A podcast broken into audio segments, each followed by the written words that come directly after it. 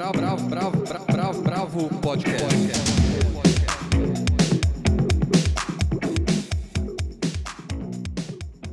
Olá, esse é o primeiro podcast da Bravo. Eu sou o Guilherme Werneck, um dos editores da revista, e a gente está com a redação reunida para falar dos melhores acontecimentos da semana, das coisas que estão por vir, das coisas que passaram recentemente, além de outros assuntos, também de coisas que a gente não gosta tanto. Quem está aqui comigo é a minha sócia e diretora editorial da Bravo, Helena Bagnoli, o editor da revista Almir de Freitas e os repórteres Paula Carvalho e Andrei Reina. Bom, no cardápio de hoje a gente tem SP Arte, a exposição da Tarsila no MASP, a peça do Felipe Hirsch no Sesc Consolação Fim, a volta do Roda Viva. Em literatura, a gente fala do livro novo do Nuno Ramos. A gente tem também uma pesquisa super interessante que a nossa São Paulo e o Ibope fizeram sobre os hábitos de consumo de cultura. Em música, a gente vai falar do Lola Palusa e do novo disco do Thiago Petit. Em cinemas e séries, a gente fala de Coisa Mais Linda, do Caíto Ortiz. E a gente termina com um quadro muito divertido, que é o nosso quadro Bartleby, ou Melhor Não. Bom, então vamos começar esse primeiro bloco falando de arte. Né? Eu acho que eu, Helena e Andrei tivemos na SP Arte. A gente conversou também com a Fernanda Feitosa, que faz a SP Arte. A gente tem um áudio dela. É, vamos ouvir primeiro o áudio da Fernanda falando sobre o balanço dela da feira. Nesse ano de 2019, que a gente cumpre 15 anos de, de, de aniversário do festival, a gente está muito feliz, está celebrando realmente, é uma conquista, um evento cultural é, durar tanto tempo, ter tanta longevidade, crescer ao longo desses 15 anos. Então, nós crescemos, o número de participantes das galerias brasileiras cresceu a cada ano, os visitantes cresceram é, vieram cada vez mais é, ao evento e sucessivamente, cada ano a gente aumentou o número de visitantes. Fomos capazes de fazer programas e criar programas diferentes a cada ano, os programas curatoriais, os prêmios, as residências, ah, os ingressos gratuitos que a gente distribui para todo mundo, as doações que a gente vem estimulando. Esse ano a gente ultrapassou mais de 40 doações aos museus, aos museus de São Paulo e do Rio, né? MARP, Nacoteca, MAN, MASP. Eu acho que isso é muito importante, isso é uma conquista coletiva. Então, acho que a SP Arte, a gente está querendo celebrar esse ano uma conquista coletiva. Apesar de todos os desafios que nós enfrentamos, nós, nós todos, como brasileiros, né, na, na, a, política e a economia nos últimos três, quatro anos no Brasil, nós continuamos é, fortes, celebrando a expansão, celebrando conquistas, promovendo nossos artistas, ah, introduzindo novos artistas no mercado de trabalho, atraindo novos colecionadores, é, impulsionando ah, o engajamento da população com os diferentes museus e institutos culturais, instituições culturais. Então, acho que a gente só tem motivos para comemorar e para continuar fortes nas, nos próximos anos sempre trabalhando para promovermos o nosso circuito, para estimularmos o pensamento crítico no país, que é importantíssimo, daí a importância, claro, da, de revistas como a Bravo e outras tantas brasileiras, e eu acho que temos muito trabalho, conquistamos muitas coisas, mas temos muito trabalho pela frente ainda para promover e ajudar as artes visuais no nosso país. Bom, é, em 2019 foi a 15ª edição da SP Arte. Ela aconteceu do dia 3 ao dia 7 de abril. E a SP Arte tem se tornado um dos eventos mais importantes do mercado global das artes. Esse ano teve mais de 160 galerias expondo, mais de 10 internacionais, é, americanas, europeia, da América Latina e mais de 2 mil artistas, entre consagrados e jovens talentos. Né? É, o número de visitas ainda não está totalmente fechado, mas já ultrapassou 35 mil pessoas, o que é um número bastante significativo quando você pensa, por exemplo, que um museu como o MAR, o Museu de Arte do Rio, recebe por ano cerca de 400 mil pessoas. Então, 35 mil pessoas em cinco dias é muita gente. Bom, esse ano teve vários setores, além dos estandes e das feiras, da feira em si. Um novo espaço foi o Open Space, que foi um espaço organizado pelo Cauê Alves, que é o, o curador do MUB, do, do Museu das Esculturas, e ali ele selecionou 14 esculturas e instalações que estavam fora do prédio. Então, ali tem um destaque para uma instalação do Hélio Oiticica, para a Amélia, Amélia Toledo, para o André Komatsu, enfim, 14 artistas espalhados fora do pavilhão. Legal a gente colocar, para além desse, desse balanço, é o seguinte: qual a diferença de uma feira de arte para uma exposição de arte? Né? Quais são as expectativas que a gente tem frente às duas coisas? Porque é, numa exposição de arte você normalmente tem um, um olhar mais curado, mais guiado. E na feira de arte, a gente vê, e a gente que vai na SP Arte vê isso, você tem uma repetição de olhares, você tem uma, uma visão mais mercadológica da arte. Como é que você vê isso, Helena? É, é, exatamente isso. Quer dizer, uma exposição ela parte de uma curadoria, de um recorte. E é, o curador determina ali o fio condutor do que ele vai apresentar.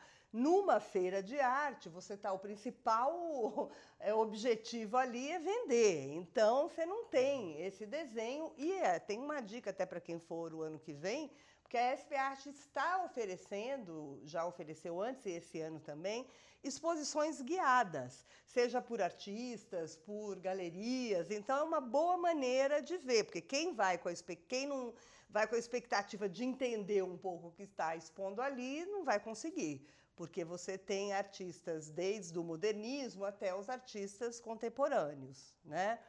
É, então, na verdade, essa é a principal coisa. Por exemplo, aí cê, o que você tem, por exemplo, um pouco mais com uma curadoria focada é o setor chamado de masters, que é, ele está já na sua terceira edição e ele tem como um dos propósitos apresentar ou artistas ou recortes de períodos é, que não foram, por algum motivo, muito expostos ou explorados. Então, o destaque de Masters desse ano foi para Lígia Pape, é, com obras que pertencem a Almeida e Dale. Fora isso, tinham as performances também que estavam espalhadas pelo pavilhão ao longo de todos os dias, né? E que teve a curadoria do é, diretor artístico da Verbo, o Marcos Galon. Bom, é, esse ano também teve uma novidade, o, o, o, Talks, um ciclo de debate que foi organizado pela ETSP Arte, com curadores, diretores de instituições, pesquisadores, propondo é, reflexões acerca dos rumos e das diferentes narrativas da arte contemporânea.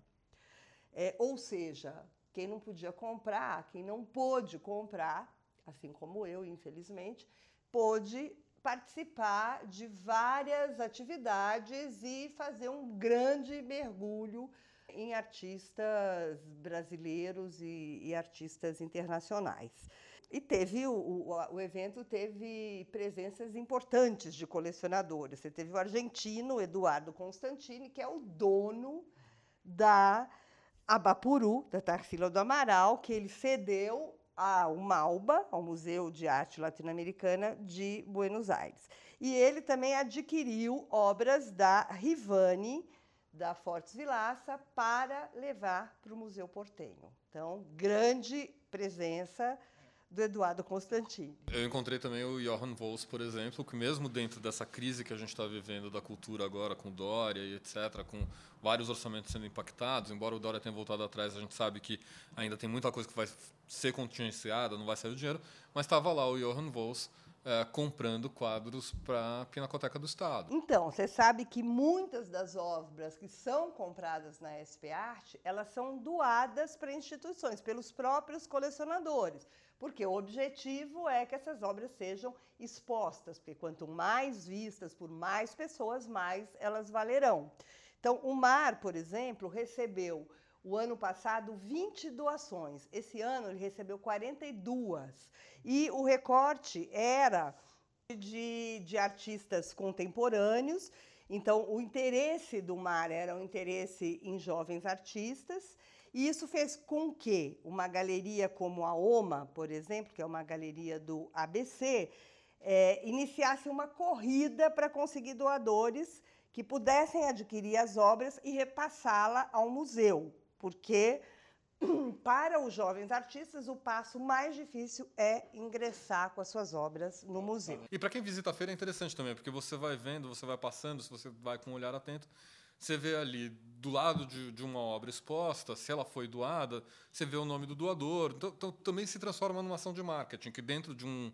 É, né, dentro desse espectro de feira é uma, uma coisa interessante. Claro, eu acho que a feira o que ela faz é dar preço para as obras, é uma coisa que choca. Tem preço? Sim, tem preço. O MAN também recebeu 11 doações agora, nesse, no final da feira. Ele, foram quatro obras da Elizabeth Jobim, duas fotografias da Cláudia Andujar, uma obra da Laura Vince, uma da Rosângela Renault, o Caio Rezevitz e ainda obras em vício da Letícia Parente da Regina Vá. E a Pinacoteca também recebeu seis doações de obras da Milan e da Mendes Wood. E como é que foi a sua visita, Andrei, na, Ah, então, eu acho super interessante ter em mente essa dimensão do mercado, tá? Né? Quase uma... tá todo o mercado brasileiro e algumas galerias internacionais lá, né? Mas tipo, é possível ter uma experiência proveitosa sem isso. Assim, é claro que você não, não adianta muito você ir lá com grandes ilusões de que você está numa exposição normal e tal, mas é um momento de você ver muitas obras de arte num só lugar também, né? Então, sei lá, a poucos passos de distância tem um Picasso, um Van Gogh na Galeria Ópera, a Gallery que tem escritórios em várias cidades do mundo, e no mesmo andar tem uma tela nova do No Martins, que é um artista jovem aqui de São Paulo, que expôs na. Tinha uma tela dele nas histórias afroatlânticas e estava levando obras novas lá no, na Baró Galeria, se eu não me engano. Então acho que isso também é. Isso foi interessante de ver, assim, como. Acho que aos poucos se vê alguma mudança, assim, você vê os mesmos nomes de sempre lá as galerias têm muitos nomes que sempre vendem, que sempre valorizam de alguma maneira, mas tem algumas novidades, assim. Tem, tem esses artistas jovens, especialmente os artistas negros, né? Como, além do Nom Martins, tem o Josafá Neves, que se não me engano ele é de Minas Gerais. E mesmo entre os artistas mais antigos, nessa sessão Masters que a Helena falou, eu achei muito interessante que a Bergamin e Gomide levou só obras da Maria Leontina. Bom, é isso. Vamos mudar um pouco da, da parte do mundo das feiras para o mundo dos museus, né? Bom, Tarsila finalmente ganha uma exposição do tamanho que ela, que ela merece, né? Um dos grandes nomes do, do modernismo. A gente falou um pouco dela aqui na SP Art. Eu queria que você falasse um pouquinho, Andrei, da, de como que tá essa exposição da Tarsila, por que, que tem que visitar, a exposição já é um sucesso, né? No primeiro, na, na, abertura já, já virou um sucesso. Primeiro dia de graça lotado. Sim, filas enormes. Passaram por lá na terça-feira última. 4.845 pessoas, sendo que a média do dia é de 2.500, ou seja, é um número muito vencedor, né? E lembrar que a curadoria da exposição é do Fernando Oliva, que já trabalhou aqui na Bravo com a gente, e o Adriano Pedrosa. Essa provavelmente vai ser uma das principais, provavelmente a principal mostra do ano do MASP, né? Ela está dentro desse, desse ciclo das, das histórias das mulheres e histórias feministas, né? Mas ela também se articula com outras exposições de outros anos sobre a relação da arte brasileira com a arte popular, desde que o Adriano Pedrosa assumiu a direção do museu. Então tem esse casamento e é um grande evento porque é a maior exposição já realizada sobre a Tarsila. São é, 92 obras. Ela ocupa, a exposição ocupa um andar inteiro do museu e tem principalmente telas, mas também tem desenhos, esboços. O primeiro andar. Tem alguns, alguns desenhos, até as, os, os originais das ilustrações que ela fez para o Oswald, Oswald de Andrade, com quem ela foi casada.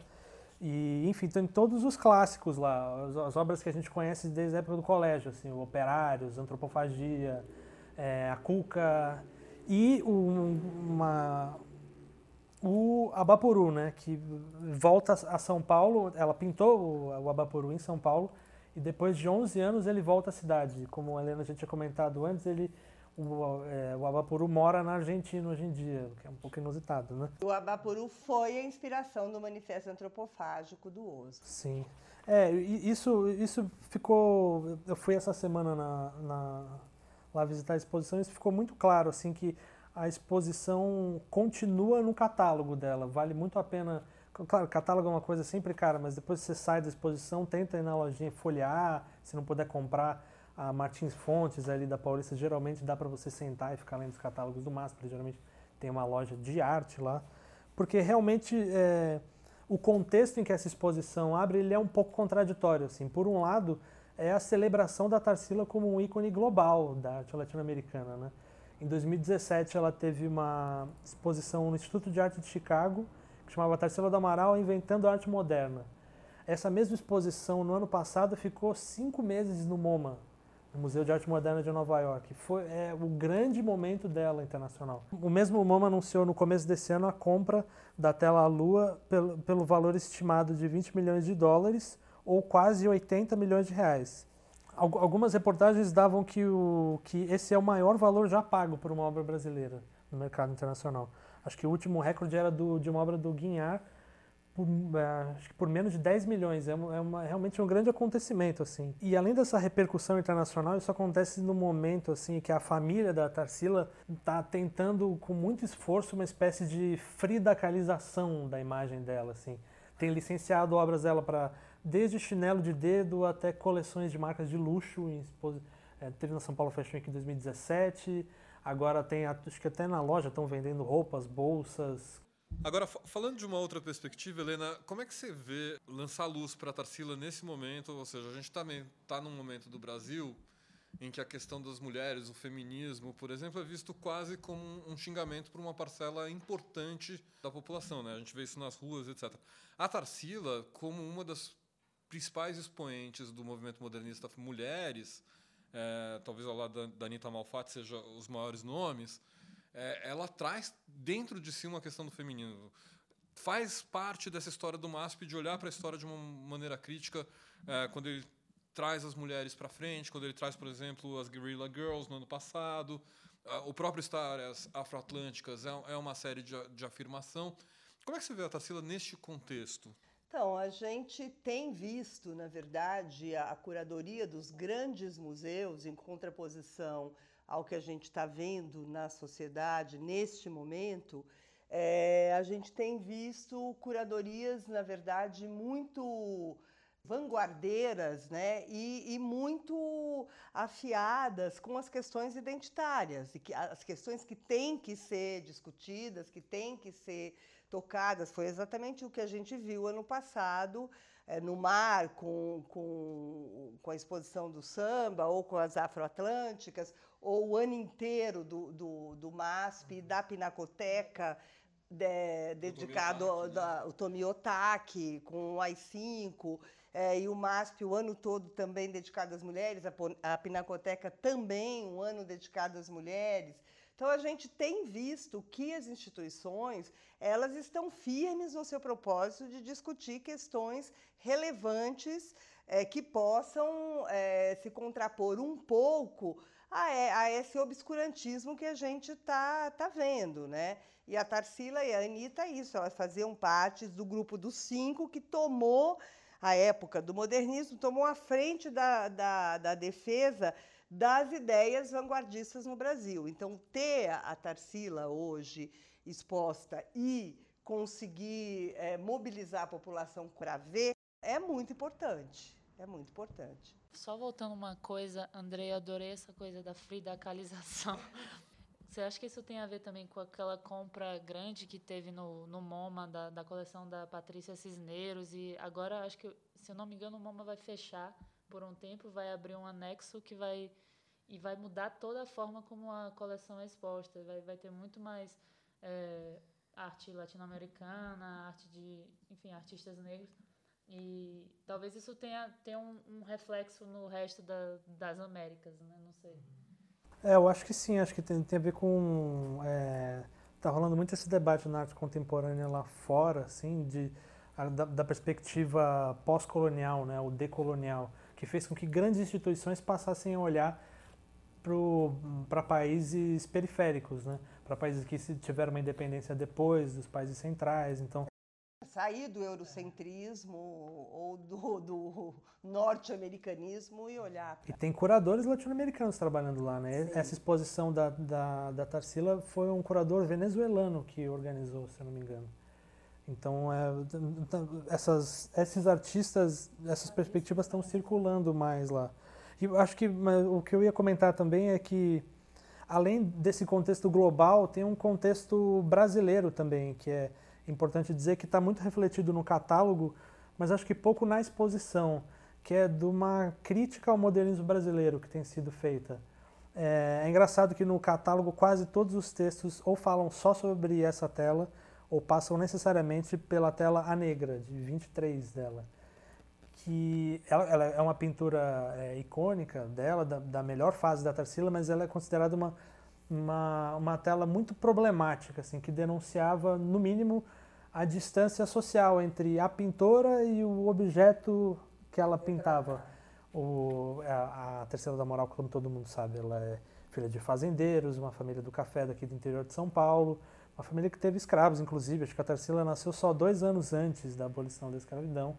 E o, tem, principalmente o, o texto do Paulo Herkenhoff comenta isso, né? O, o bilhete de entrada da Tarsila no modernismo mundial, quando ela viaja para a França, para Paris, era aplicar aquelas formas novas, aquelas técnicas da vanguarda a elementos da cultura popular brasileira. O que interessava aos franceses era essa novidade. Lá tinha a onda do primitivismo, é, os, o Picasso estava super interessado em arte africana. A Rosana Paulino faz uma crítica bem severa a essa postura e ela tem uma série dedicada a isso, que é uma releitura do modernismo a, partir das raízes negras. Né? É a geometria brasileira, se eu não me engano. É, é super interessante isso da Rosana, que ela, ela que o, inclusive é, essa perspectiva da Rosana está muito presente no texto da Amanda, Car, Amanda Carneiro, que é uma pesquisadora do MASP. É, ela cita a Rosana, inclusive, porque ela defende que o modernismo da Tarsila apresentava a cultura popular brasileira sem contradição. As coisas, você vê a, o Morro da Favela, o Carnaval em Madureira, você não tem a dimensão da contradição social brasileira. É uma imagem colorida. Coisa mais linda. Coisa mais linda. Coisa mais linda. Isso a gente vai falar. Mas, mas isso também é, é, um dado do momento, né? Eu acho que a gente é, é muito difícil a gente olhar para trás com os olhos de agora, né? É, não dá para esquecer que o modernismo acontece 30 anos depois da, da, da abolição da escravatura, entendeu? Então, eu acho interessante todos esses textos relativizando, mas também trazer um, um olhar muito moderno para uma sociedade que não tinha esse olhar, que era uma sociedade escravocrata, era uma sociedade racista, como em grande medida é até hoje, às vezes me parece um, um exercício de futilidade. É, não sei. O, o, o, que eu, o que eu achei interessante um dos, nesse texto específico da, da Amanda é que ela faz uma comparação com o Machado de Assis, que tem um poema do Carlos Drummond de Andrade que ela, em que ele diz assim, é, Tarsila, descendente direta de Brás Cubas. É um texto bastante. É um poema elogioso para ela. Só que aí a Amanda recupera a leitura que se faz né, do, da Memórias Póstumas do Machado hoje em dia, que o Machado elabora o ponto de vista da elite é, com o que depois o Robert Short chama de uma disfarçatez de classe. Né? O, de alguma maneira é um romance em que a contradição está ali, assim.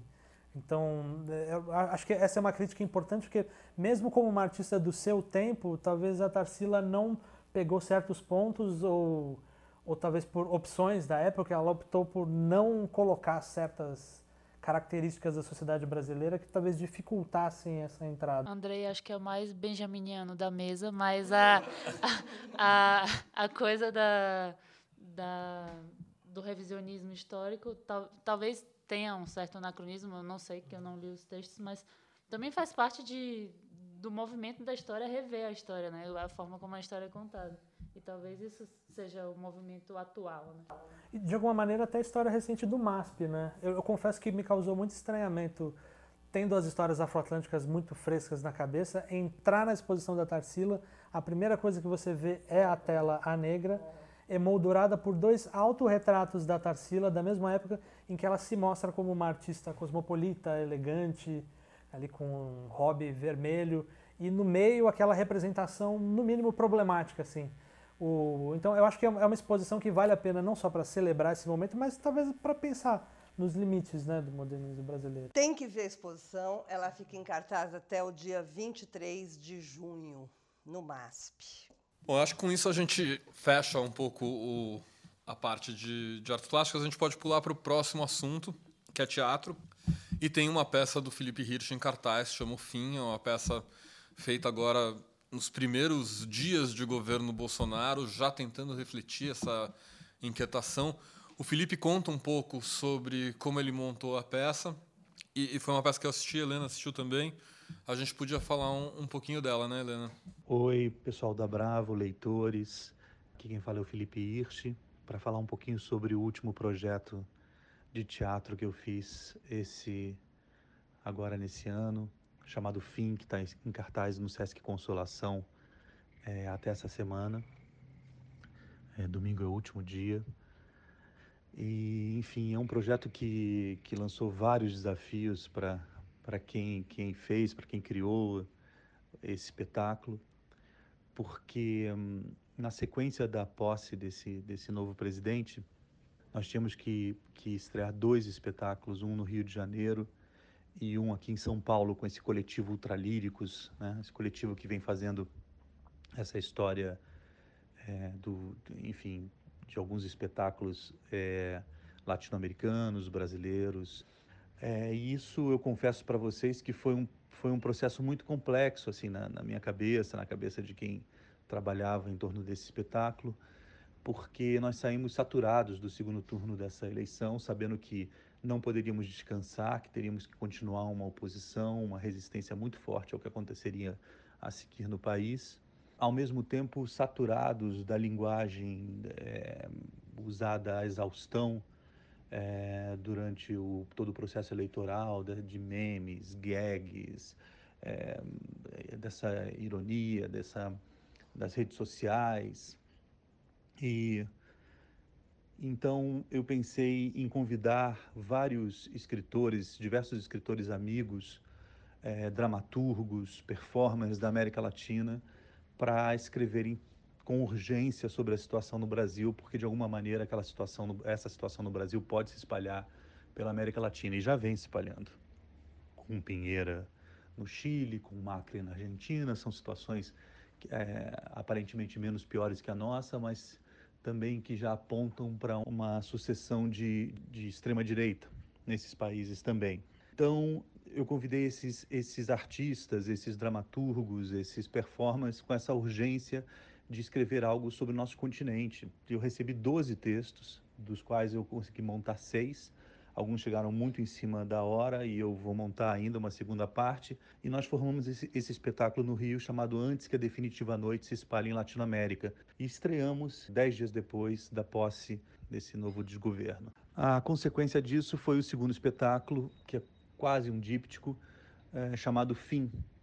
É, na verdade, nós vínhamos com esse grupo é, improvisando, criando cenas em cima, é, com, com, contextos do, do, do, André Santana, do Sérgio Santana, textos inéditos. O André estava dentro do ensaio, o Sérgio também próximo, improvisando com alguns fragmentos gregos, fragmentos perdidos, como fantasmas, assim, uma fantasmagoria daquele espaço. A gente falava muito sobre isso na, na, durante os ensaios, sobre uma, arqueologia, uma memória do espaço. A vontade que eu tinha é, com esse segundo espetáculo era de falar sobre o nosso ofício e, portanto, fazer uma obra política falando do nosso ofício. Então, simplesmente falar do nosso ofício, eu acho que transformaria aquela obra em algo maior, num aspecto, seria uma metáfora para uma, uma situação política e social grave e que envolve toda a cena artística desse país. A gente improvisava, trabalhava nisso. Em certo momento, Rafael Spregelburd, que é esse dramaturgo argentino muito amigo, muito próximo, e ele falou: Felipe, eu queria que você lesse uma obra que está praticamente inédita. Eu escrevi para uns estudantes em Liege, e se chama Fim. Na verdade, não chamava Fim, eram oito fins diferentes, dos quais eu escolhi quatro, que é o fim das fronteiras, o fim da arte, o fim da nobreza e o fim da história. O que nos surpreendeu, que na verdade milagrosamente chegou nas nossas mãos, era uma tradução do que nós vínhamos fazendo nessas, nesses improvisos, nesse processo. A peça tocava nos mesmos assuntos, é, a memória desse espaço, a fantasmagoria. Para vocês terem uma ideia, tinha uma cena que eu improvisava com a Magali Bife, onde ela descascava uma laranja, e isso estava lá também na obra do Rafael. E a gente ficou muito impressionado com essas coincidências e com a qualidade da dramaturgia dele que ele mandou, e resolvemos, por fim, transformar o interlúdio no fim. É uma peça que fala sobre, é, um pouco sensorialmente também, é, sobre ser diretor, ator, é, iluminador, ser gente de teatro, e, mas que também toca em vários assuntos específicos, políticos e também é, críticos em relação à nossa é, situação, a situação do artista no país. E esse desmonte, esse desmonte que é para além do físico, né? um desmonte emocional que existe hoje nesse país rachado. Né? Então, é, o fim termina domingo. Então, é, domingo é dia 14, é o último dia para assistir o espetáculo que estreou em março e que está em temporada no Sesc Consolação. Bom, o, o fim é, são é, textos do escritor argentino Rafael Spragueburg. O Felipe Rich, todo mundo sabe, ele já realizou mais de 30 espetáculos de teatro, ele tem quase duas centenas de prêmios e indicações, são números é, bem importantes. E ele, tá, ele vem trabalhando com literatura desde 2013, quando ele montou o Puzzle, que era já uma série de, de textos de autores brasileiros, seguidos depois por coletâneas de textos latinos e brasileiros, que foi a tragédia é, latino-americana, comédia latino-americana, culminando em Selvageria, e agora é, ele nos contou, inclusive, que os próximos espetáculos, como eles iam acontecer após o segundo turno das eleições, a companhia Ultralíricos que ele dirige estava, como todos nós, bastante impactado pelo resultado do segundo turno. E eles estavam começando o, o processo de trabalho.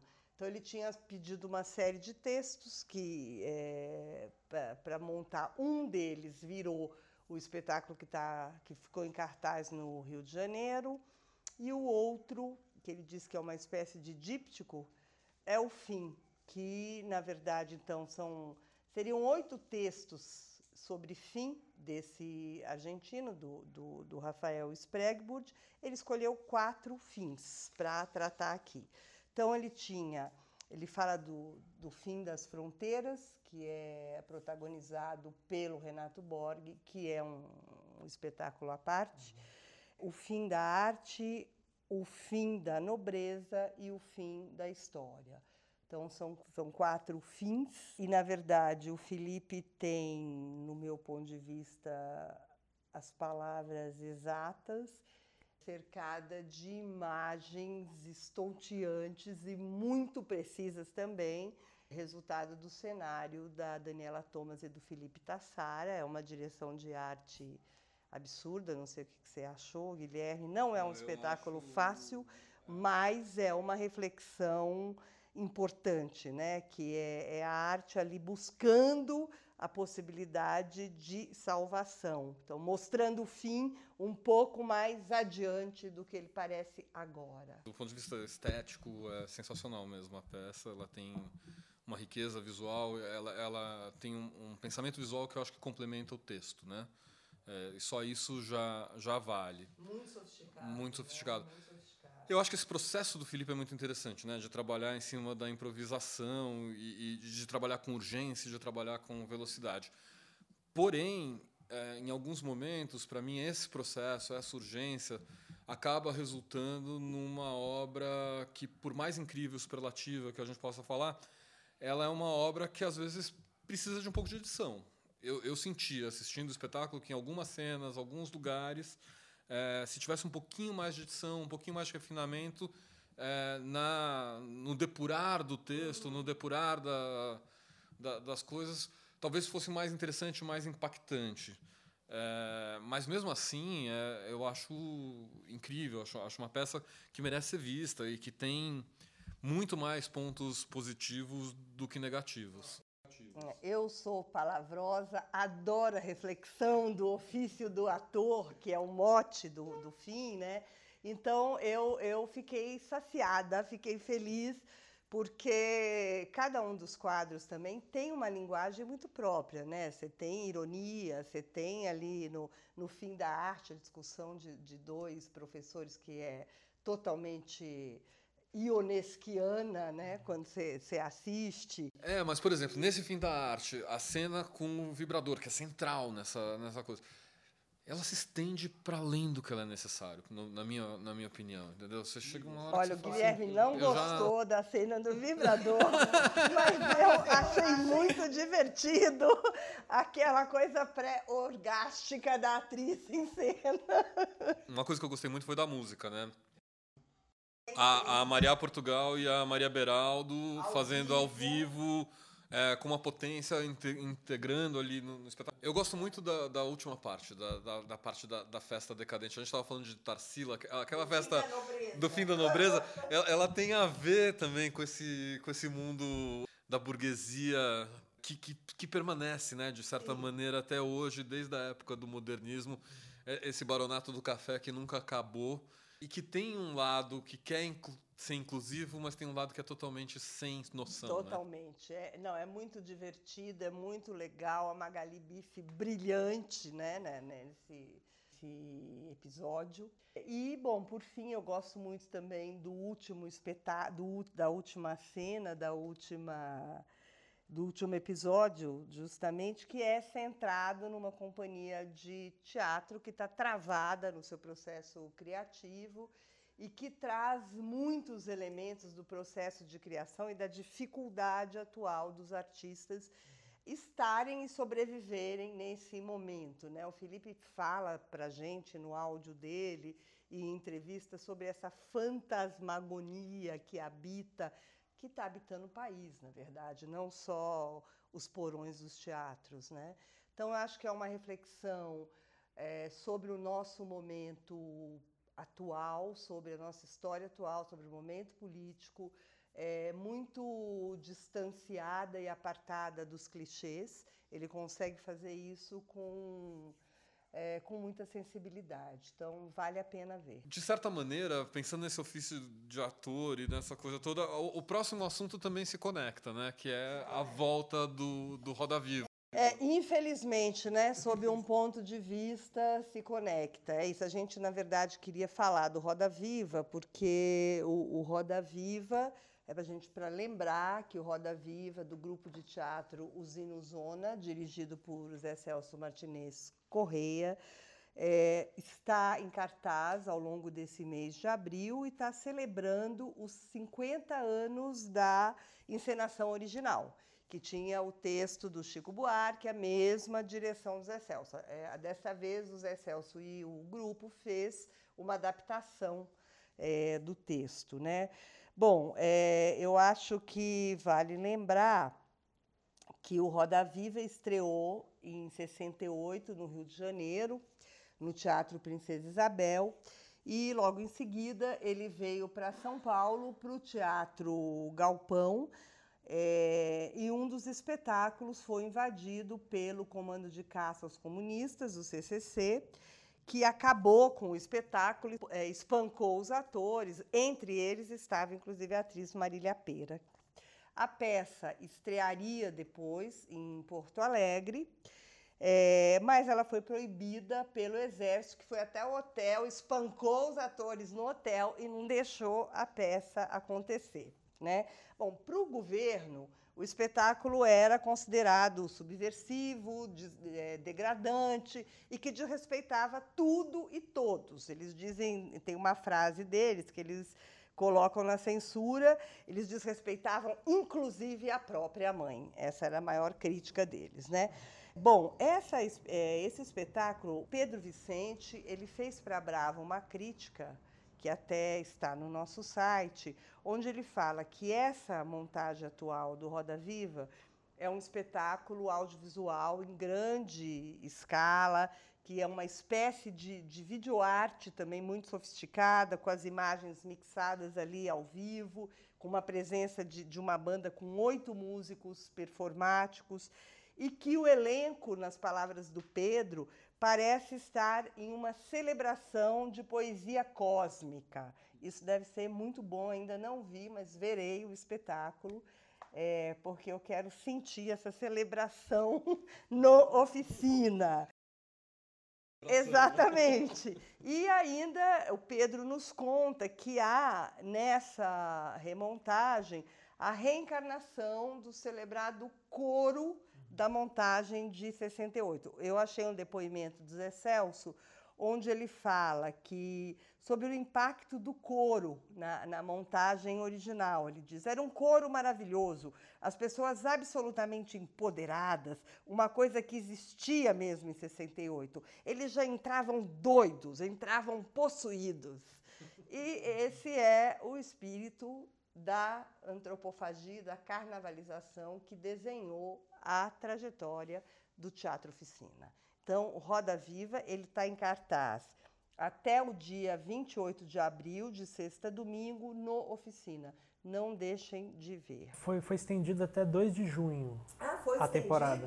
Nossa, in, in, in, inclusive, é muito importante. inclusive, uma, uma, uma dica prática para quem está pensando em ver, é, vale a pena tentar comprar antes pela internet, porque o, o, o teatro projetado pela, pela Lina, ele ele é grande, mas não cabe tanta gente, ainda mais para uma peça que está sendo tão procurada. E caso você não consiga comprar pela internet, é bom chegar muito cedo. Agora a gente vai falar de, de literatura, que tem, ah, como tudo aqui, ah, e eu acho que isso que é legal do, do mundo de hoje, tem um pé em cada canoa. A gente vai falar do Nuno Ramos escrevendo, Nuno Ramos mais conhecido como artista plástico, mas um excelente é, escritor, um excelente compositor de sambas tortos. É, a gente vai falar do Verifique-se o Mesmo. É um livro de ensaios, é o segundo livro de ensaios do Nuno, né? Ou são ensaios, a maioria deles, que ele já publicou em, em veículos de imprensa. O livro, eu acho curioso o livro, porque o Nuno escreve como se estivesse é, criando uma obra de arte, na verdade. Né? É difícil entrar um pouco na, no texto dele, é muito, é muito profundo, é muito é, elaborado. O livro é dividido em duas partes. Né? É, a primeira parte é o coração do livro, que explica em boa parte o, o, o título, verifique-se o mesmo. Que é também um, que é também uh, o anúncio do Exatamente. Tom Zé tem uma música com esse, com esse título.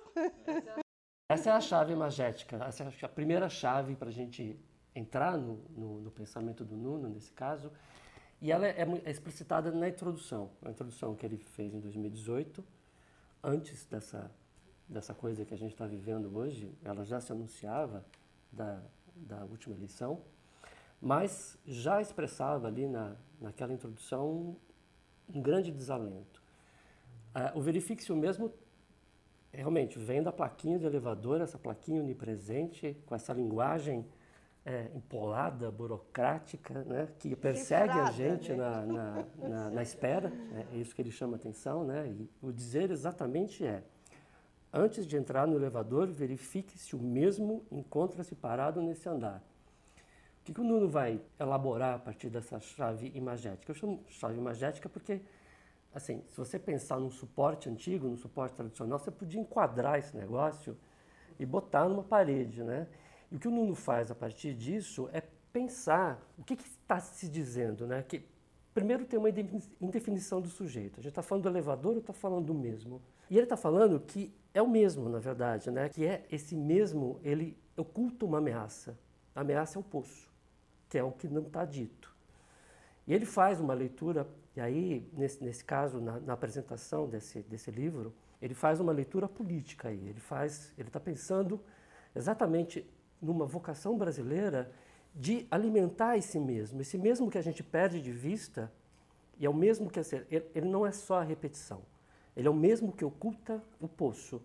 Né? O poço subjaz toda a mensagem que está cifrada. Né? E, ele diz que esse mesmo, esse mesmo que se repete, que se, que se anuncia todo o tempo, polado, burocraticamente, é o mesmo que explica, por exemplo, a gente pensar em movimentos históricos, como, por exemplo, o posterior à Nova República, e, e, ele diz: a gente teve momentos de otimismo, a gente teve momentos de crença no país, Mas o que subjazia sempre é esse poço, sempre o mesmo poço. Mesmo nos anos FHC e Lula, ele aponta, havia uma, uma euforia, havia uma ideia de, de que o Brasil estaria para frente, mas o poço estava lá. Né? Ele usa a estatística para mostrar isso. Né? A gente sai, por exemplo, a, a, ele aponta a escalada de violência no país. A gente sai de 21 assassinatos por 100 mil habitantes em 1994, e isso só cresce nos mesmos nos anos de, de otimismo que a gente está vivendo. E o Nuno está escrevendo muito impactado pelo que ele chama de um momento de expiação, né? Des, desse, dessa reiteração do mesmo. E esse momento de expiação que ele, que ele aponta é o impeachment da Dilma Rousseff. Mas aí tem uma leitura que é dupla. Ele está dizendo, não foi o PT, como dizem uma parcela da população, que inventou a corrupção. Mas o mesmo também estava no governo do PT. Então, ou seja, certo, em certo sentido, é mais desalentador ainda. Essa, essa é a primeira chave imagética. A outra chave imagética, que é bastante fundamental, para a primeira parte do livro, a primeira parte do livro, o livro está dividido em duas partes. A primeira parte são dois ensaios. Um que ele publicou na Piauí, uns anos atrás, e o segundo que ele escreveu como complemento, que desenvolve ali, ou pelo menos comprime, uma ideia que ele tinha de escrever um livro chamado O Palácio de Móbius. Ele retoma a, a ideia do mesmo, a ideia da repetição, a ideia do. Mas aí com uma força positiva, uma força. Uma, tem uma potência criativa que ele aponta, que ele usa como ponto de partida a fita de Móbius. Ele vai dizer que a fita de Móbius ela traduz, ah, em boa parte, a vida cultural brasileira do fim do século XIX até mais ou menos os anos 70. A fita de Mobius, o que, que é? Tentar explicar e visualizar.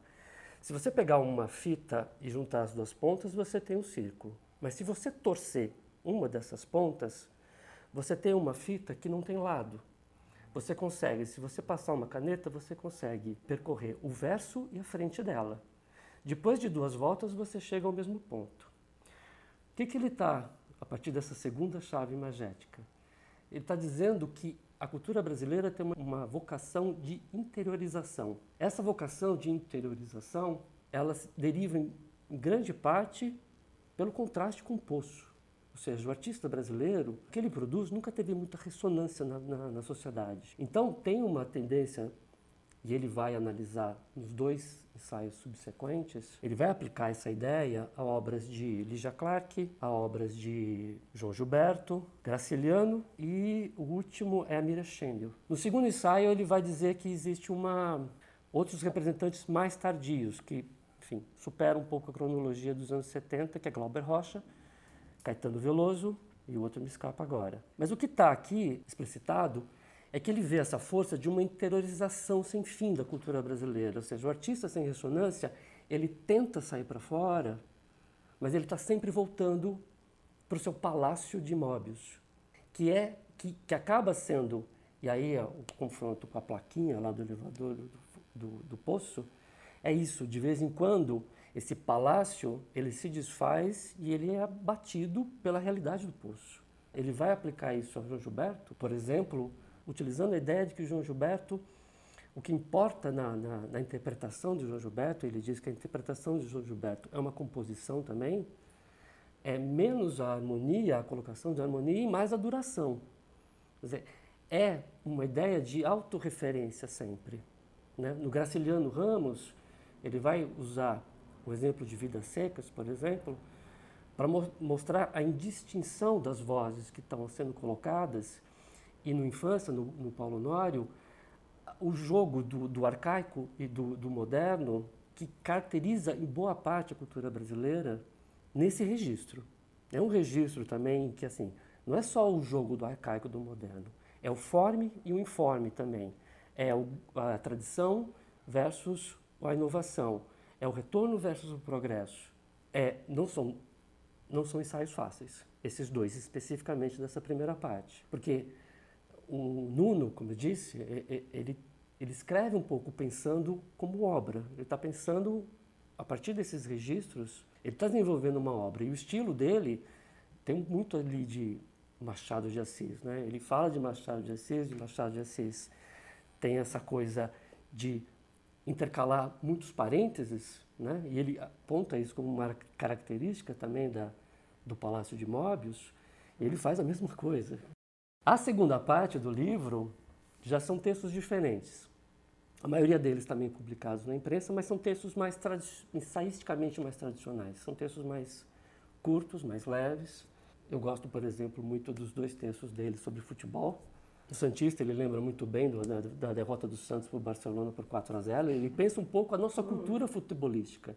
É, não só a cultura futebolística de quem joga, mas a de quem comenta. Né? Ele tem o Geriza Galvão Bueno, como várias pessoas. E tem um texto também depois do 7 a 1. É só tragédia também. E tem nessa, nessa, segunda, nessa segunda parte aquele texto que ele escreveu durante o segundo turno das eleições, chamando todo mundo de frouxo. Não sei se vocês se lembram. O Ciro foi passear, a Marina levou duas semanas para falar qualquer coisa. É, o Haddad não falava da Venezuela como deveria falar, segundo a, a afirmação dele. Mas é, é, um, é um livro que é para. Com tempo, porque é um estudo. Né? E é um estudo de obra mesmo. É, você vê ao mesmo tempo, o Nuno acaba de abrir uma exposição é, no galpão da Fortes Aloy Gabriel, na Barra Funda, cujo nome é Sol a Pino. E ele, ele diz que o título tem a ver, que é o título da série de pinturas que ele faz, e uma série de cerca de oito pinturas gigantescas, cada uma com 250 quilos. Isso não é força de expressão.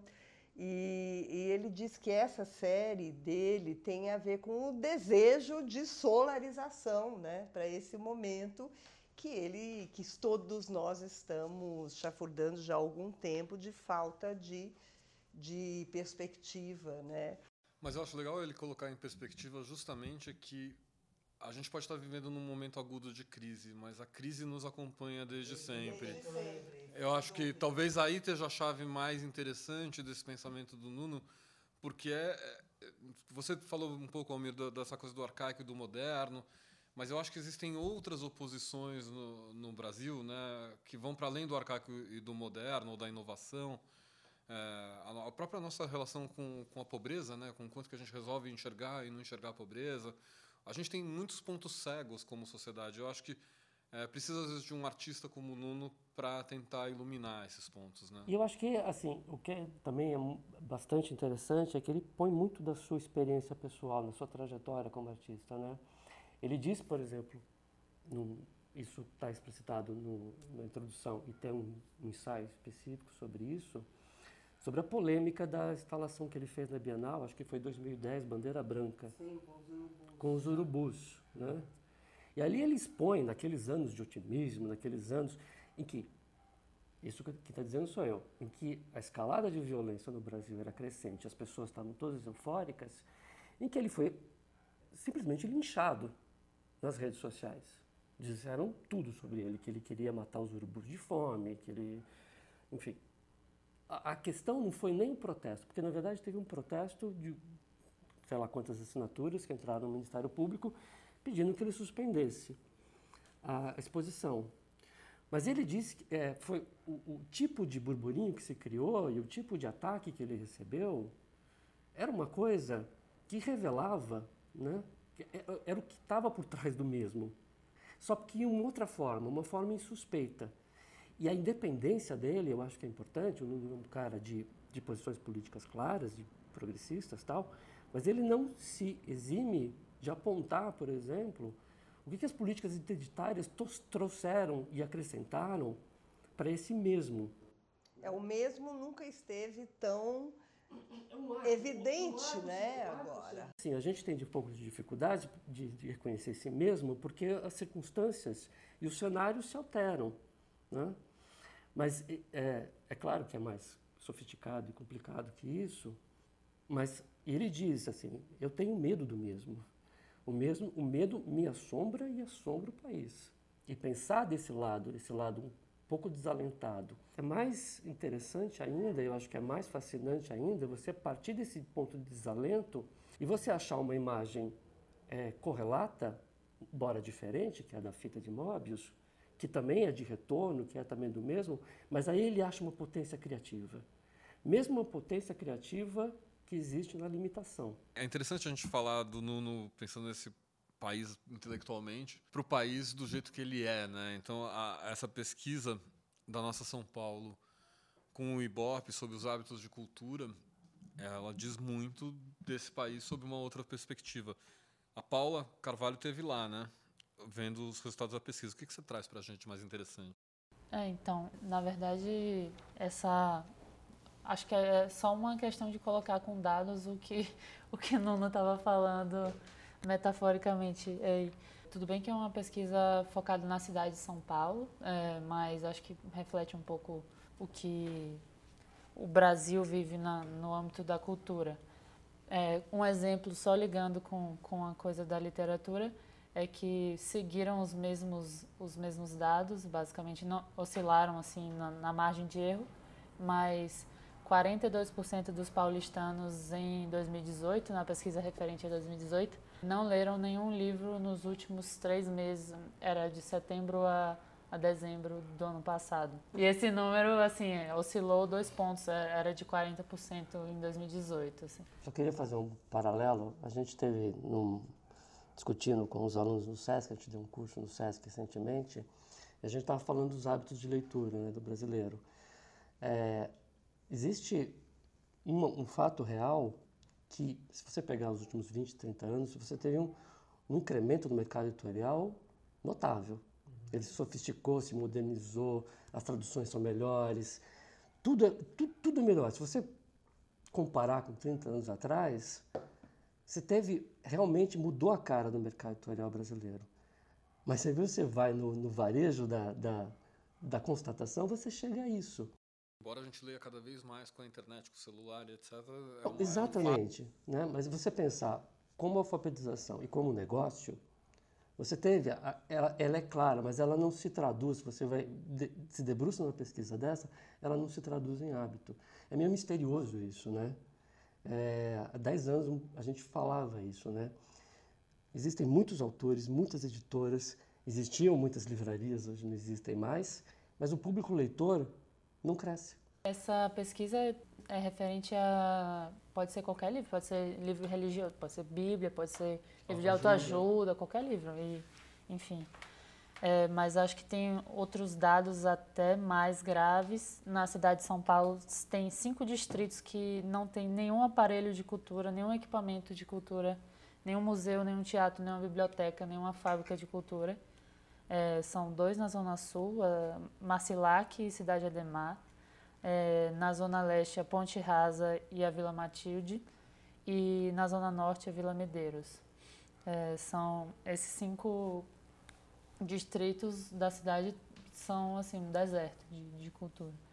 E o, outra coisa que eu achei importante, assim, essa pesquisa ela está sendo feita pelo segundo ano. É, no ano passado é, foi o primeiro ano. É, ela é desenvolvida pela Rede Nossa São Paulo, que é uma sociedade civil de pesquisas e acho que vale olhar para esses dados assim como um registro importante e que vai ser mais importante a cada ano, porque vai vai marcar se houve ou não mudanças.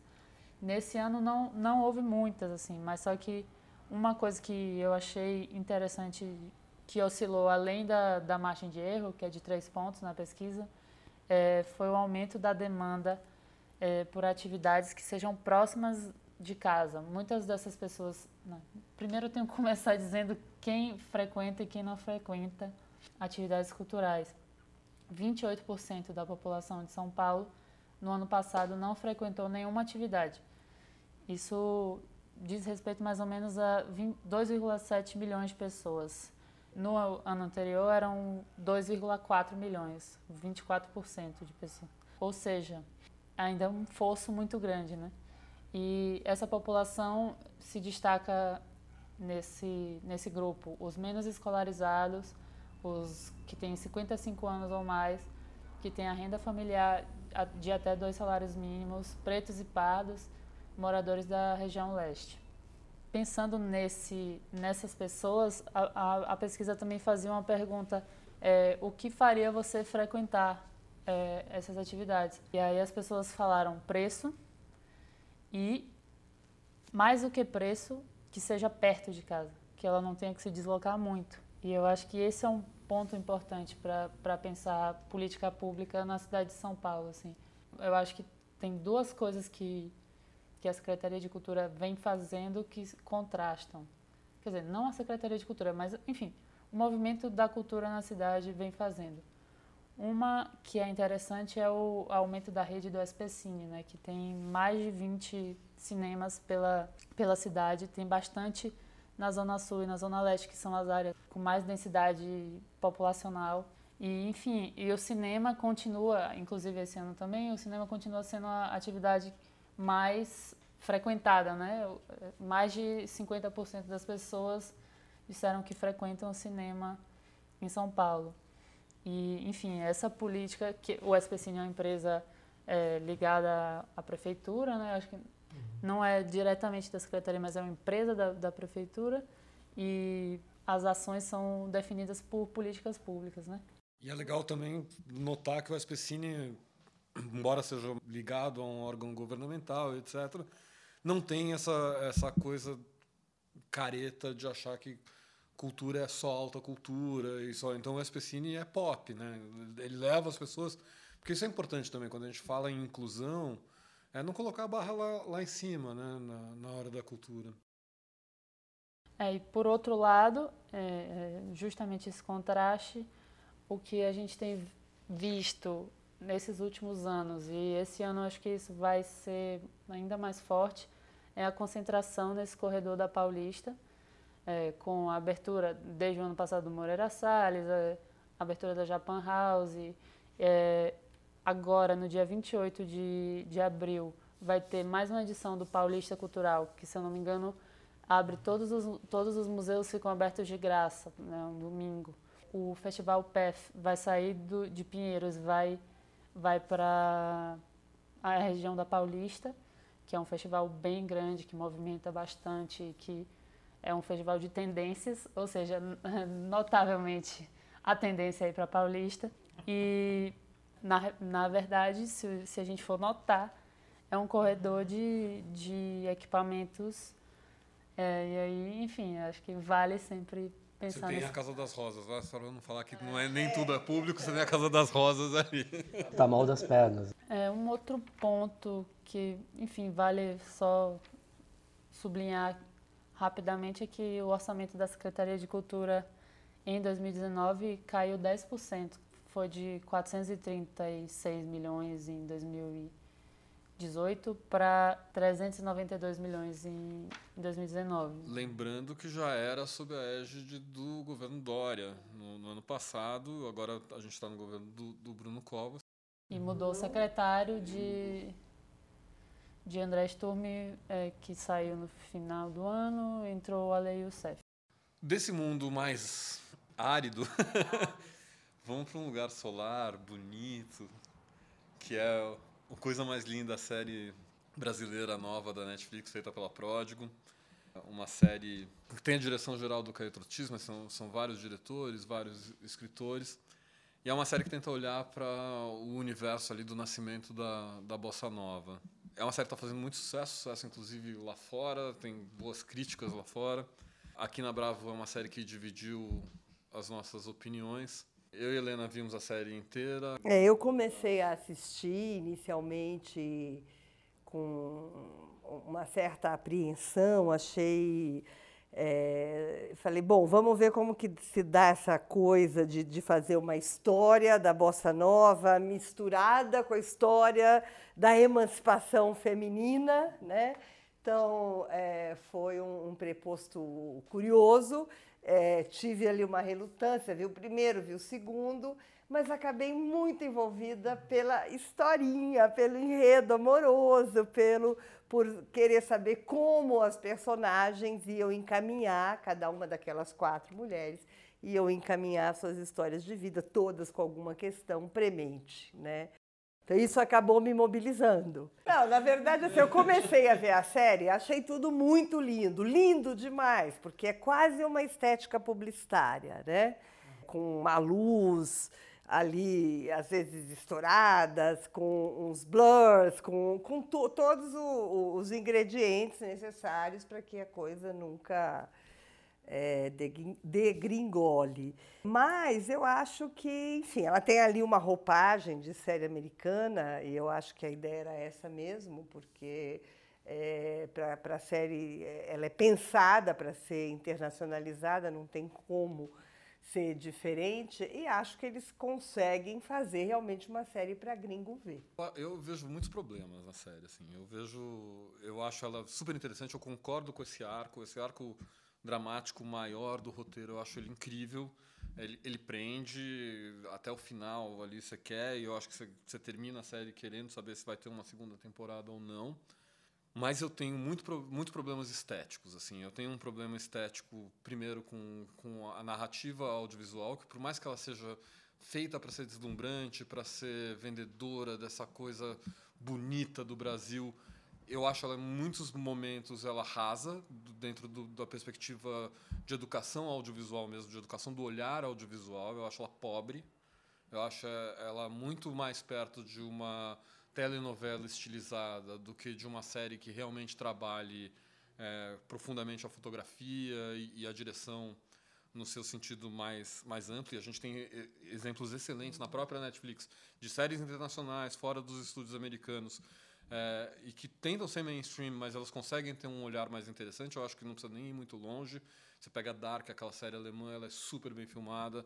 Você pega La Casa de Papel, que é um pouco mais é, beabá, mas ela ela tem um, uma linguagem audiovisual mais interessante. Eu acho essa, essa linguagem de, do, do, Coisa Mais Linda um pouco E aí, minha questão, sem querer te interromper, Guilherme, mas te interrompo concordando com você em relação à pobreza.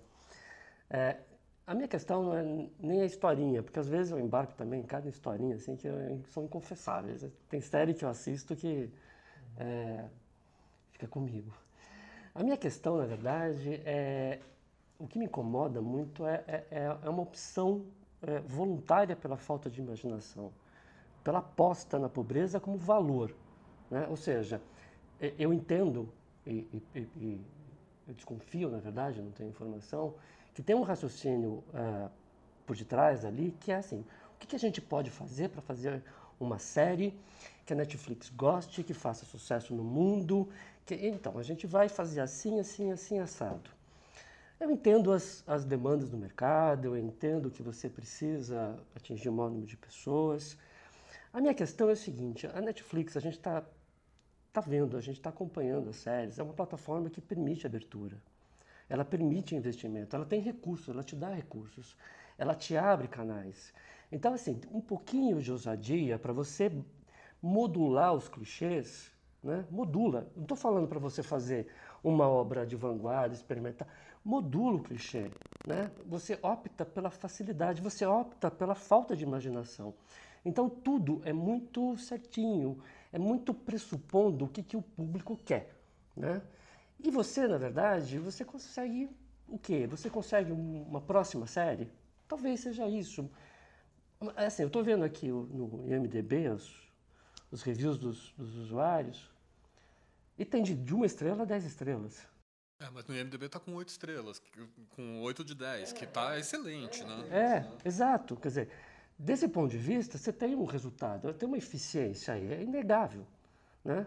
Mas eu acho que a gente pode, por exemplo, eu, eu fico pensando, tudo bem, vocês vão achar que o pau tá alto, né?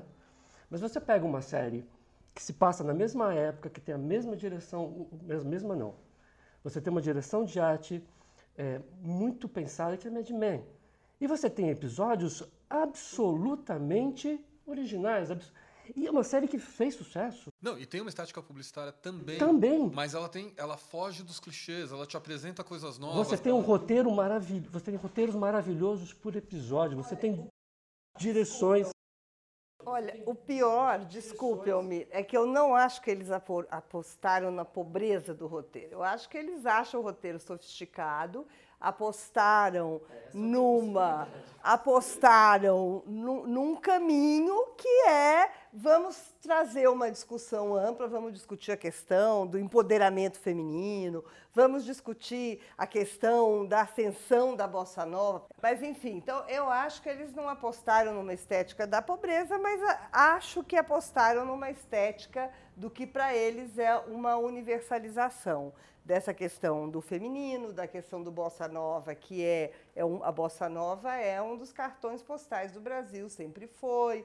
Então, imagino que pegaram quatro histórias de quatro mulheres, que eu discordo um pouco do Guilherme, acho que todas as atrizes estão funcionando muito bem, acho que os atores rendem, estão bem dirigidos, apesar de concordar que, que os diálogos muitas vezes estão fora de lugar e são empobrecedores, e o roteiro é, ele não tem uma homogeneidade no sentido de ter uma qualificação boa o tempo todo, né? Exatamente. Eu acho que não dá para fugir disso. É.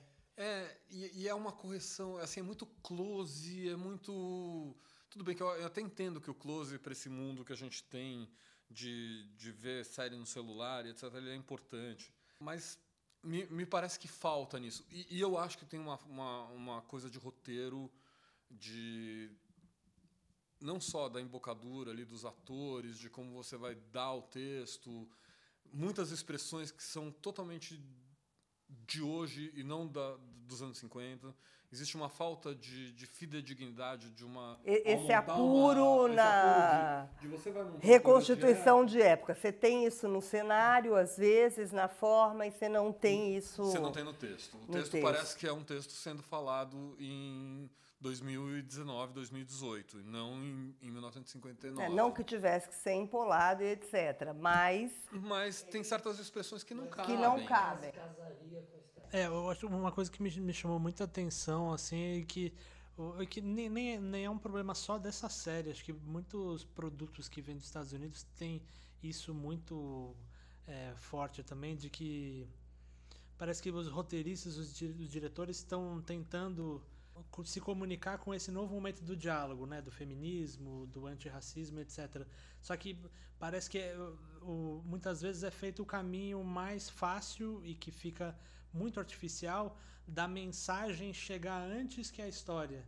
Eu acho que talvez além do anacronismo, é, parece que o, não, você não faz o esforço de construir uma situação na qual seria compreensível que uma discussão fosse feita. Você coloca a mensagem lá e aí fica claro para quem está vendo que, ah, eu concordo com isso. Então, pô, beleza, o seriado está comigo, assim.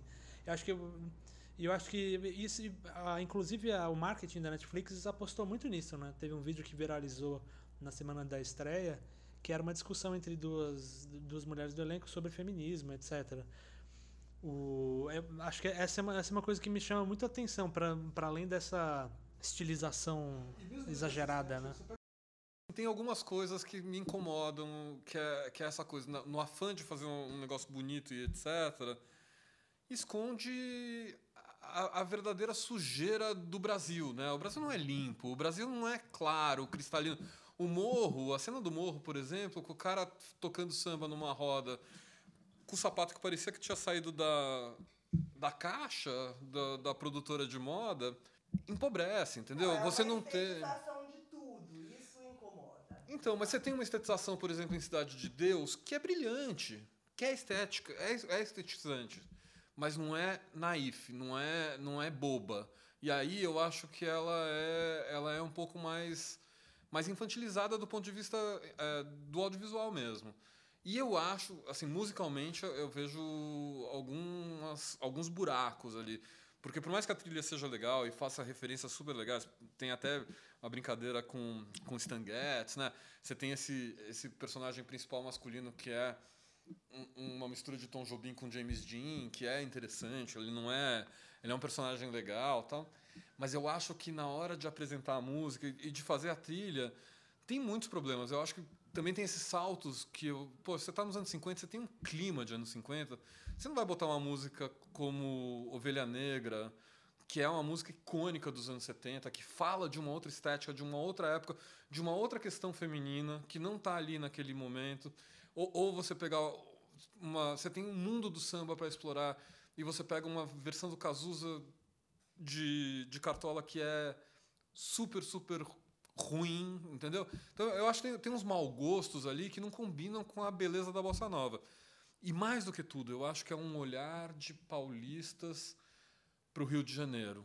A salvação é que a protagonista que está olhando tudo é paulista. Talvez seja isso. É, é a partir do que... olhar dela. É, que eu acho que é pior do que isso. Eu, eu acho que pô, o Rio tem uma maldade, uma malícia. O universo do samba e da bossa nova, por mais que seja esse encontro do jazz com, com o samba, tem, tem essa malícia do Rio, tem, tem só tem só né? tem um, um personagem, só tem um personagem que é o Rio, que eu acho que é o personagem do Roberto, que é o cara da, da, da gravadora, que esse sim é um cara que podia estar dentro do Rio dos anos 50 para os 60. O resto me parece que foi feito uma faxina no que tem de interessante no, no Rio da Bossa Nova, sabe? Para pintar um lugar que não existe. É uma Neverland. Então vamos, vamos para música, a gente estava falando de música, vamos falar de música. A gente tem uma, uma matéria agora que tá, foi publicada agora no site da, da Bravo, que é uma colaboração do Renato Gonçalves, falando sobre o disco novo do, do Thiago Petit. Mal dos Trópicos, o novo disco do Thiago Petit, chamou muito a minha atenção desde o início pela musicalidade. O Diogo Strauss, que é o produtor do disco, criou arranjos incríveis a partir de, da música eletrônica com arranjos de câmara, com timbres clássicos. E ele já tinha sido produtor do Rainha dos Raios, da Alice Caymmi, um trabalho vigoroso. E agora ele reafirma a sua posição como um dos principais produtores do Brasil. Depois, em segundo lugar, a performance do Thiago Petit cresceu muito nesse disco. É o quarto disco.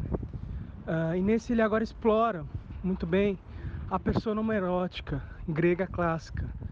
Isso é muito interessante, porque ele sintetiza toda uma geração uh, urbana, alternativa, que está aí nos centros da cidade de São Paulo, né, nas regiões centrais da cidade de São Paulo, e que de certa forma cultua a beleza, o conhecimento, né, a delicadeza, a figura feminina as figuras andrógenas, né? E algo que no Brasil de Bolsonaro é algo que vai sendo esquecido vai sendo trocado por uma masculinidade chamada tóxica, né? Uma masculinidade autodestrutiva, que diferentemente dos gregos, que muitas vezes edificaram a civilização a partir do homoerotismo, só quer realmente desconstruir, destruir a civilização. O Tiago Petit é um dos artistas que sintetiza parte né, daqueles que resistem né, aos tempos de desolação, de ódio, de agressividade. É um disco que no início, é, por, ser, por trazer uma erudição, de trazer os mitos gregos, né, trazer figuras, símbolos, mitologias, parece um disco muito hermético. Mas com o tempo você vê que esse uso dos mitos, na verdade, ele é pós-moderno. Né? É, não se quer realmente uh, reverenciar os mitos, mas sim criar novos mitos. É, é uma operação muito parecida com que o Antônio Cícero, o poeta hoje imortal, né, da Academia Brasileira de Letras, trabalha na poética. Inclusive tem muito do Antônio Cícero no disco, é, referências a poemas, a canções que ele fez também, junto com Marina e junto com Adriana Calcanhoto. De Adriana Calcanhoto a sonoridade também nos leva muito ao trabalho que ela fez no Marítimo, que foi pioneiro em 98. Tem um pouco também do Arthur Nogueira, que igualmente tem trabalhado essa temática. Enfim, Mal dos Trópicos é um disco que já marcou o ano. Tiago Petit realmente fez um trabalho vigoroso e perto e muito próximo da essência da Consolação do, que ele, muito do artista que ele sempre se mostrou ser. Dessa origem do Tiago Petit ali, do Baixo Augusta. Eu acho que ele nasce junto com uma série de artistas interessantes paulistas. Alguns chegaram a tentar se chamar de Novos Paulistas, que foi um fiasco, inclusive essa denominação, até porque eles são muito diferentes e, e, e com coisas. Mas o Thiago tinha essa sensibilidade folk, de cabaré, essa, essa identidade homossexual muito forte, é, dentro de um momento de, de reviver a, a, boemia paulistana. Né? E a gente está muito longe disso, a gente está falando disso de, do, do 2010, por aí, a gente está nove anos para frente, o mundo mudou. É, o Thiago fez um, vários discos diferentes nos últimos anos e agora ele volta com um disco que é, que é muito forte, né? E eu acho que o texto do Renato é muito interessante. O que, que você acha, Paulo? É, eu, eu achei legal o texto do Renato. O que ele pega, é, Renato trabalha muito, ele é pesquisador, né? Ele é doutorando na ECA, já fez o mestrado no IEB e ele estuda questão LGBT na música brasileira. Ele, ele estuda e ele trabalha com a Marina Lima, ele tá, acho que até está ajudando ela no, no próximo projeto dela, enfim. É, ele sempre tem essa relação e, e nesse nesse texto que ele escreveu para a gente, é, ele falou bastante dessa coisa da construção desse dessa persona homoerótica grega e de como o Tiago está recuperando isso é, em contraponto a esse homem é, esse, essa masculinidade tóxica que a gente está vendo hoje em dia cada vez mais presente nos robôs e não robôs do Twitter. e assim, é, fora isso, eu acho que a, a construção do disco, assim, com o produtor é o Thiago Strauss, né, que, que, que ele lembrou que ele produziu o primeiro disco da Alice Caymmi, que é bem, foi bem forte também é uma construção meio épica, assim, tem, tem, tem arranjo de, de cordas, tem arranjo de, de sopro, arranjo de, de vozes também, né? Cor. Em alguns momentos me parece aquela fase do, do começo do Rufus Wainwright, assim. É. Uma coisa bem forte de, de ser para fora, mas ser muito ornamentado, né, o som. E ao mesmo tempo um peso bem forte de trip hop, né? Um peso é. portishead, assim, uh, baixo fazendo uma coisa, a bateria fazendo outra. E, e às vezes até eu sinto assim, eu, eu, fico perdida no som, eu até esqueço um pouco da letra, assim, mas não sei se é falha minha. É, o que eu acho legal é que meio que vira uma página na carreira recente do, do, do Thiago, que é que foi essa coisa de levar para um lado que, que era muito interessante, que vivia dentro dos contrastes, de levar essa, essa, essa vivência, digamos, mais homossexual para para um lado forte de rock and roll, né? Óbvio que tinha coisa eletrônica no meio e tal, mas tinha esse peso meio estúdio, Ziggy Pop. E ele, e ele sai disso para fazer um disco mais denso, mais sombrio, assim, que, que me parece mais adequado ao momento que a gente está vivendo. É, a gente estava até comentando aqui, é, se, se a gente for fazer um arco pouco, pouco apurado dessa música que começou nos anos 2010 e chegar agora foi do arco da, fofo, da MPB fofa, da MPB da Vila Madalena fofa, para o climão, né? E, o, talvez o climão lá da Letrux seja um, um, marco disso, mas acho que o Thiago ele entrou no climão agora, pesado. Bom, saindo do Baixo Augusta para Interlagos, vamos falar dessa última edição do Lula que acabou no último domingo. A Paula teve lá principalmente para ver Kendrick Lamar Segundo ela, o maior rapper da humanidade. não sei, não sei. Acho que o maior rapper da humanidade é Mano Brown. Mas só que é, é um doce. Então, eu achei, primeiro, bem relevante.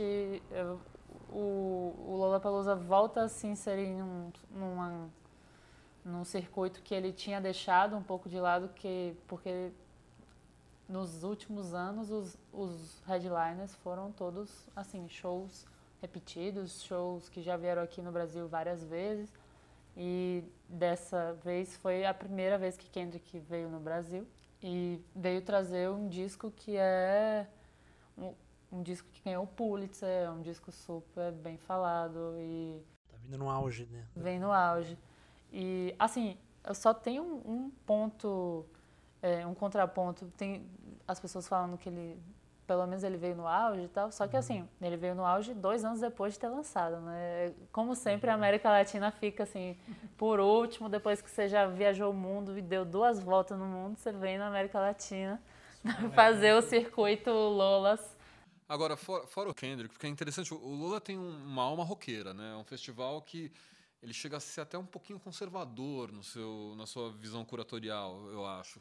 E isso desde que ele foi criado nos Estados Unidos. Como você viu o público em relação a ter um headliner rapper, entendeu? Num, num lugar que era, obviamente, roqueiro, tradicionalista e rico, né? Um público rico, porque é um público que podia pagar o ingresso do Lollapalooza. Pois é, é para você ter ideia, a, a, atração anterior era Greta Van Fleet, que, que é a.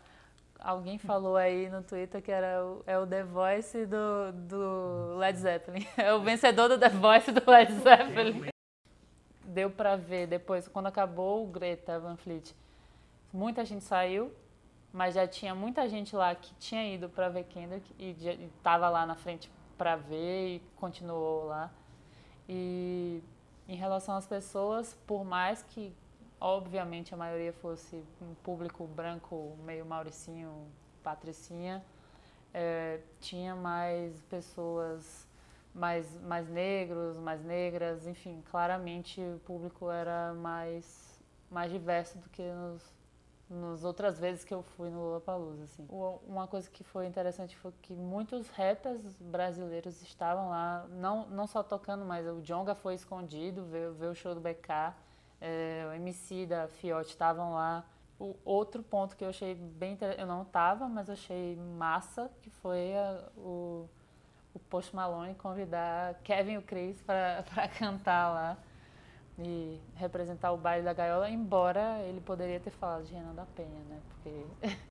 Você sabe como foi a reação do público nessa hora? Ah, adoraram. Essa é uma questão, né? O Lula Palusa pra fora chama um monte de artista de, de funk, né? Agora no Brasil parece que existe uma espécie de, de veto velado ao funk, sendo que o funk é a música da molecada hoje, assim, de todas as classes sociais. Essa coisa de tentar criminalizar o funk, falar que é só baile de favela, de traficante, de...